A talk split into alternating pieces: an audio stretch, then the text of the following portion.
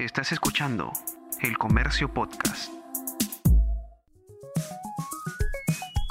Estás escuchando Easy Byte.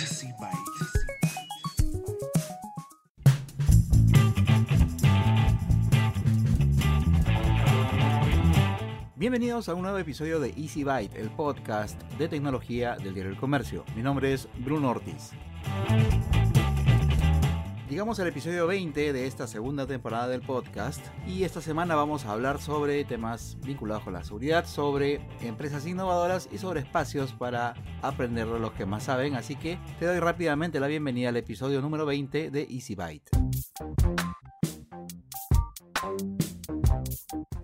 Esta semana, HMD Global anunció la disponibilidad en el Perú del nuevo Nokia 5.3, un smartphone de gama media con el que la compañía busca plantarse firme en el tema de la fotografía al ser el primer móvil de Nokia con cámara cuádruple en llegar al país. ¿Cuál es su oferta de valor? Su cámara cuádruple, como ya dijimos, con un lente principal de 13 megapíxeles, fotografía asistida por inteligencia artificial, pantalla de 6,55 pulgadas, procesador Snapdragon 665 y una batería de 4000 mAh que promete autonomía hasta por dos días. Además ofrece garantía en las actualizaciones, es decir, que aunque venga con Android 10, se supone que va a recibir hasta dos años de actualizaciones de sistema operativo y hasta tres años de parches de seguridad mensuales. Y está disponible en el Perú en tiendas de retail.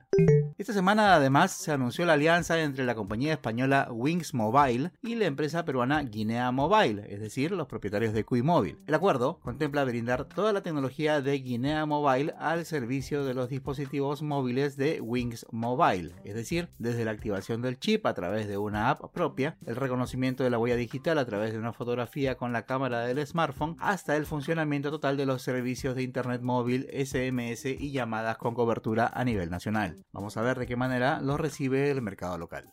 La empresa de iluminación Signify presentó en el Perú Philip Hue, un sistema de iluminación inteligente que a través de una red doméstica local y utilizando el protocolo de comunicación Zigbee permite iluminar la casa con la promesa de dejar atrás complejos sistemas que requieran cables o el recambio de toda la iluminación. Para ello, el control se realiza a través de una aplicación que se puede descargar desde cualquier dispositivo móvil, ya sea iOS o Android. Se logra regular la intensidad, controlar el encendido y apagado de manera remota y jugar con los más de 16 millones de colores para adaptar tu hogar de acuerdo con cada necesidad. Este sistema de iluminación inteligente tiene la posibilidad, además del aplicativo, de conectarse a los diferentes asistentes de voz del hogar, tales como Google Home, Alexa de Amazon o el Apple HomeKit, permitiendo controlar y regular la iluminación, las escenas y tonalidades con solo el sonido de tu voz, integrando todo el sistema de un hogar inteligente en una única plataforma. programa. Y estamos de vuelta en otro bloque más de Easy Byte. Esta vez vamos a conversar con Luis Larco. Él es ingeniero de software en Loom y chair de Texuyo. Justamente sobre eso vamos a conversar, sobre Texuyo. No sé si ustedes habrán escuchado sobre, sobre esa actividad, que no es nueva en realidad. Bueno, Luis nos va a explicar un poquito más al respecto. ¿Cómo estás, Luis? ¿Qué tal? Hola Bruno, ¿cómo estás? Luis, cuéntanos, ¿qué cosa es Texuyo? Texuyo es una conferencia anual que nació acá en Silicon Valley eh, con el grupo de peruanos profesionales que trabajamos acá en Silicon Valley, en las empresas como Google, Facebook, Apple.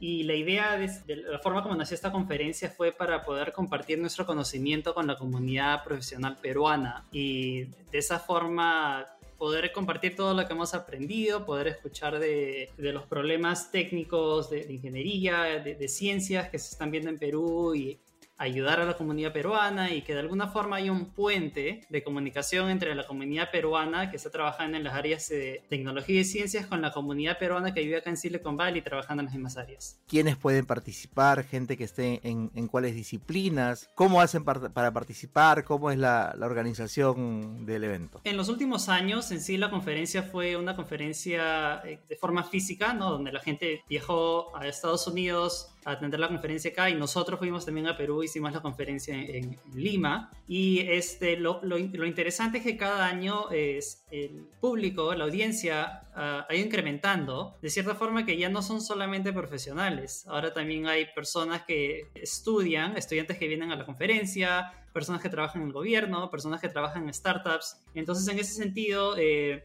eh, la conferencia está más que todo basada para la gente que esté de alguna forma involucrada en, las áreas de ciencias, tecnología, computación, investigación y, todas las áreas que estén en la parte de STEM. Eh, en cuestión de, la convocatoria, del límite de personas y esas cosas, este año, por eh, las razones del coronavirus, hemos hecho que la conferencia sea de una forma virtual la cual eh, trae un beneficio, que no hay límite de cuántas personas puedan ver las presentaciones. Hay tres tipos de eventos en la conferencia. El, evento de sesiones en vivo, presentaciones, paneles, son cosas que la gente la va a poder ver por internet. Para eso cualquier persona puede entrar a la página web de texuyo.org, se pueden registrar para que reciban información y tenemos un calendario de todos los eventos que van a ver desde el 13 de octubre hasta el 29 por día y pueden ver qué presentaciones, qué paneles quieren ver en vivo y hacer sus preguntas por internet y todo. Aparte tenemos dos otros tipos de, formas de unirse a Texuyo.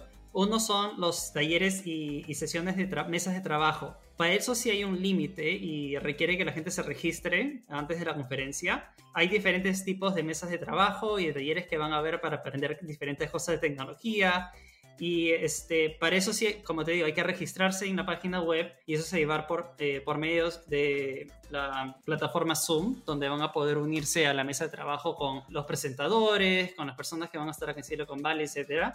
Y la tercera forma son, es algo nuevo que estamos intentando este año, que son eh, las mentorías. Casi todos los presentadores y muchos de los miembros de, la comunidad peruana aquí en Silicon Valley eh, se han puesto de voluntarios como mentores cosa que cualquier, eh, y van a tener temas que van a hablar en la mentoría y eh, va a ser más que todo como que un one-on-one o quizás dos o tres personas al mismo tiempo se pueden reunir con esta persona que va a estar dando la mentoría creo que por media hora y pueden conversar de los temas que las personas traigan, de los temas que el mentor quiere hablar, para que de cierta forma hay ese tipo de conexión, ¿no? Entre una persona que está en Perú, quizás está estudiando, trabajando en ciertas áreas y quieren conocer a un experto de esa área que trabaja aquí en Silicon Valley, que es peruano también. Para esta edición, ¿tienen ustedes alguna algún objetivo en, en, particular, alguna meta en particular que quieran alcanzar o algún mensaje en particular que quieran llevarle a, a la comunidad peruana? Sí, mira, eh, es con todo lo que ha pasado de, la actual coyuntura, hemos visto que ha habido muchos cambios en Perú, drásticos, digamos, que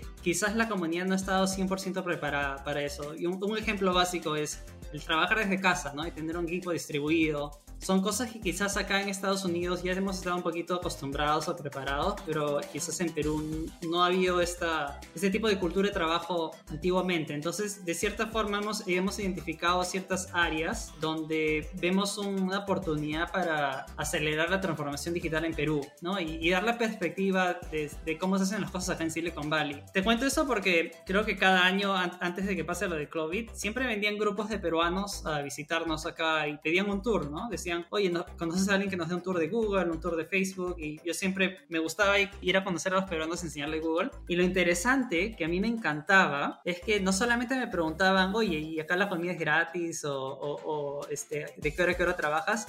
Sino me preguntaban cosas muy específicas a la cultura de trabajo, de cómo trabajan los equipos acá distribuidos, qué metodología usan y había mucha oportunidad ahí de, compartir muchas cosas específicas que estos peruanos que venían a visitar querían llevar a Perú e implementarlos allá. Entonces de esta forma hemos identificado muchas áreas, no solamente en tecnología, perdón, no solamente en la parte profesional, hemos identificado áreas en la parte de startups. Ahorita hay un boom de startups en Latinoamérica, entonces queremos compartir también, no solamente quizás cómo este, tener un startup que sea un, un success en Perú, pero cómo hacerlo cuando, eh, durante esta temporada de COVID cómo hacerlo cuando tienes que pedir fondos. Eh, la otra parte que hemos añadido también es la parte académica. Hemos visto que hay eh, mucho interés ahorita también en los estudiantes de cómo hacer proyectos, de cómo este, trabajar remotamente con otros estudiantes y lo más importante que hemos identificado es la cultura de la investigación. Entonces estamos, eh, hemos podido conseguir profesores universitarios acá en Estados Unidos, algunos peruanos, para que también compartan esta ideología de qué tan importante es la investigación, no solamente en el área académica, sino en el área del gobierno y en el área de, corporativa, para que de esa forma se produzca no solamente un producto, sino conocimiento ¿no? en Perú. Entonces hemos tratado de combinar todo esto y, tener una conferencia diversa, pero eh, en sí el objetivo más que todo, como te decía, es es esta oportunidad de acelerar la transformación digital en Perú, que es el, main topic de, de TechStudio de este año, y, y, compartir todos los conocimientos que hemos tenido acá en, Silicon Valley, llevarlos a Perú y, poder presentarlos. No sé si quieres agregar algo más, de repente recordarnos eh, por dónde se puede, se va a poder seguir Texuyo en la edición 2020. Toda la información está en nuestra página web, que es texuyo, t s h s u y -O Ahí van a ver todo el programa de este año. Los eventos van a empezar este 13 de octubre. Ahí se van a poder registrar, van a poder ver el calendario, todos los programas que nombré, los de mentoría, los talleres, eh, las mesas de trabajo, donde se van a poder registrar eh, todas las personas que quieran ver Texuyo.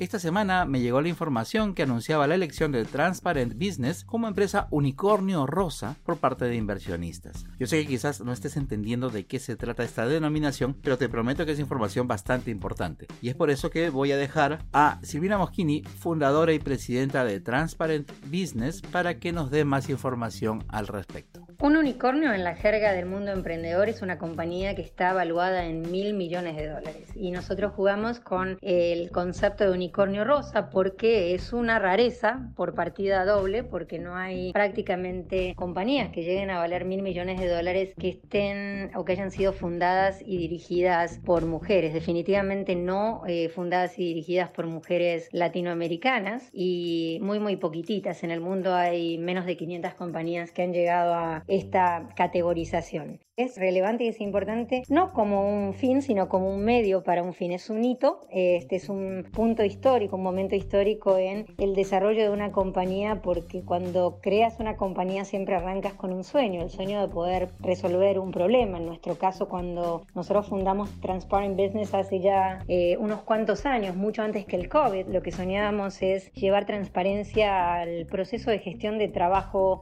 distribuido, pensando en trabajo de casa, pero pensando en trabajo global porque entendíamos que talento había en todas partes y que una compañía podía contratar profesionales en Perú, aunque estuviera basada en Silicon Valley, por ejemplo. Y esto nos permitió, primero nosotros mismos como usuarios de la plataforma, el manejar con visibilidad, con datos, con transparencia nuestro propio equipo. Y cuando llegó COVID, esto estalló y el mercado vio en nuestra plataforma una solución para resolver el desafío más urgente y más importante que tienen miles de millones de compañías alrededor del mundo, que es el cómo gestionan su trabajo remoto. Y ese es un poco el punto de por qué es importante el que el mercado y hoy los accionistas estén invirtiendo en Transparent Business a una evaluación de mil millones de dólares, porque como sabes hubo una explosión en la evaluación de compañías que resuelven problemas vinculados con el trabajo remoto, como por ejemplo Zoom eh, ofreciendo videoconferencias que no tienen un gran diferencial entre lo que ofrece Google Meet y otras plataformas, que en algunos casos las ofrecen gratis, ha logrado una evaluación de 140 mil millones de dólares. Así que para nosotros es un gran paso, no es el fin, nuestro fin es el poder llevar la compañía al New York Stock Exchange, la bolsa de Nueva York, el año que viene, ya no a un billón o mil millones, sino a 10 billones de dólares o 10 mil millones y poder generar mucho valor para los inversionistas que ahora ya nos están acompañando en esta ronda, pero por supuesto también a quienes nos acompañaron desde el comienzo y ayudar a que el mundo trabaje de manera remota. Y estamos de vuelta con un bloque más de Easy Byte y en esta oportunidad vamos a conversar con Guillermo Yamoja, que es gerente general de Alerta PC, que es una startup que acaba de anunciar una alianza con ESET. Así que vamos a conversar con Guillermo para que nos cuente un poquito más sobre, sobre el tema. ¿Cómo estás, Guillermo? ¿Qué tal? Muy bien, Bruno. Gracias a ti por, recibirme en tu espacio. Cuéntanos un poquito eh, qué cosa es esto de Alerta PC.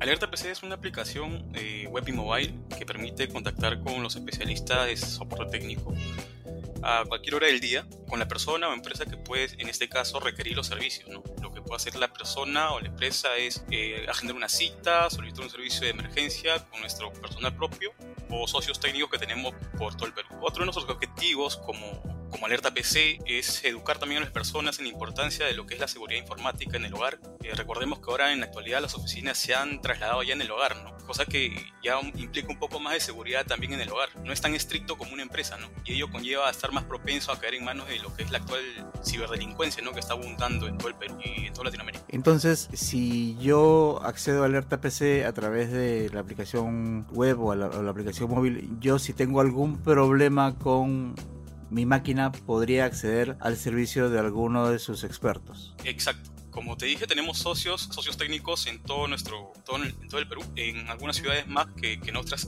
por el tema de que recién estamos lanzando nuestro producto mínimo viable en marzo. Pero sí, el, la temática es esa, ¿no? Eh, puedes encontrar desde técnicos para celulares, a electricistas, nuestro fuerte ahorita son las computadoras y laptops. Todo lo que son técnicos de repente en impresoras, eh, telefonía, ¿no? Como este, celulares, técnicos también que te realizan instalaciones de cableado estructurado. Porque normalmente para ese tipo de servicios lo que, lo que busca el usuario no necesariamente o no solamente es el tema del, del precio, que igual en estas circunstancias siempre es un, una variable importante, sino qué tan cumplido es el, el, el experto y qué tan bueno es. Entonces, no sé, ¿ustedes tienen algún tipo de calificación de los expertos o en todo caso ustedes certifican que tanto los expertos de ustedes o, sus socios tengan un, un, estándar mínimo? A la hora que el técnico se registra con nosotros pasa por proceso de validación, tanto en conocimiento como en el tema ya de lo que son antecedentes policiales, penales, eh, que también es un factor bien importante en todo lo que es la visita al hogar. El técnico obviamente tiene que tener certificaciones, dado de las certificaciones, eh, dependiendo de eso, este, se valida también el costo que va o que, o que, puede cobrar el técnico, ¿no? Porque si un técnico es muy preparado, de repente puede llegar a, a, cobrar muy bien, ¿no? A un técnico que recién está empezando, pero tiene las habilidades y los conocimientos, el precio varía. ¿no? ¿Qué cosas tengo que hacer yo para, para acceder al servicio? ¿A, a dónde, ¿De dónde tengo que descargarme la aplicación? ¿A dónde puedo entrar a través de la web? ¿Cómo funciona? ¿Es por servicio? ¿Es suscripción? ¿Cómo, ¿Cómo pago? El tema del pago es por servicio. Para poder solicitar los servicios hay dos formas. Puede ser vía web o vía mobile. Puedes descargarnos nuestra aplicación llamada Alerta PC de la Play Store. Eh, noviembre está saliendo también para iOS. En lo que respecta a web, pueden acceder a alertapc.p y solicitar al técnico, solicitar un servicio de emergencia. ¿no? Los servicios de emergencia son, es un formulario rápido, lo mismo que es emergencia, eh, que nosotros eh, nos, llega el, nos llega el servicio, eh, con la misma contactamos vía WhatsApp para poder verificar la falla y verificar al cliente y ya procedemos a ayudarlo con el tema del registro y la solicitud del técnico. Darnos un poquito más de detalles sobre la alianza que están teniendo ustedes con, con ESET Perú. Bueno, como te comenté al principio, el, nosotros, nuestro principal objetivo es educar también a las personas ¿no? en el tema de lo que es el, la ciberseguridad. Es por eso que la alianza con ESET nos cae muy bien. Eh, decidimos formar esta alianza porque ESET es una empresa grande que también se preocupa por el tema de formar bastante a las personas, los hogares, en el tema de seguridad, ¿no? Y tiene soluciones muy buenas. ESET ahorita tenemos una alianza con ellos viendo el tema de las capacitaciones con nuestros técnicos. Ellos se brindan de certificarlos también a nuestros técnicos, los preparan muy bien en el tema de lo que es seguridad para que ellos puedan tener también un poco de, de ese conocimiento que, de las soluciones también que ellos pueden brindar para las demás personas en el hogar, ¿no? Para el home office que se ha vuelto ya parte de nuestra rutina diaria. ¿Desde cuándo se va, va, va, a, estar, va a estar vigente este acuerdo, esta alianza? Esta alianza ya está vigente desde el mes pasado. Ya estamos comenzando a capacitar a los técnicos. Ya tenemos técnicos capacitados en, en lo que son las soluciones, en lo que es también seguridad. Y se van a venir, este, este es un proceso que en, va a tener para más, para más fechas, se podría decir, para más, es, más, más días, eh, más cursos que ellos nos pueden brindar, más capacitaciones, los cuales van a recibir nuestro personal técnico, ¿no? interno y socios.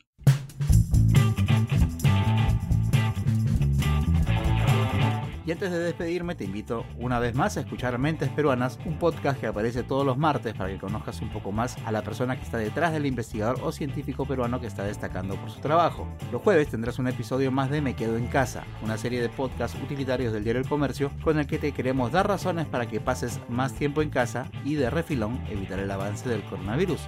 Y todos los miércoles, como ya lo sabes, encontrarás un nuevo episodio de este podcast, o sea, de Easy Byte, con lo último de la tecnología. Y además te a suscribirte a Vida y Futuro, el newsletter del diario El Comercio, que aparece todos los domingos, en donde recibirás de manera gratuita una selección de las mejores notas sobre ciencia y tecnología que hemos publicado durante la semana. Te suscribes de manera gratuita, lo subrayo por octava vez, en elcomercio.p barra newsletters. Y hasta aquí hemos llegado con el episodio 20 de Easy Byte, el podcast de tecnología del diario El Comercio. Gracias una vez más por haber llegado hasta aquí. Mi nombre es Bruno Ortiz y recuerda que tenemos una cita la próxima semana, así que pasa la voz.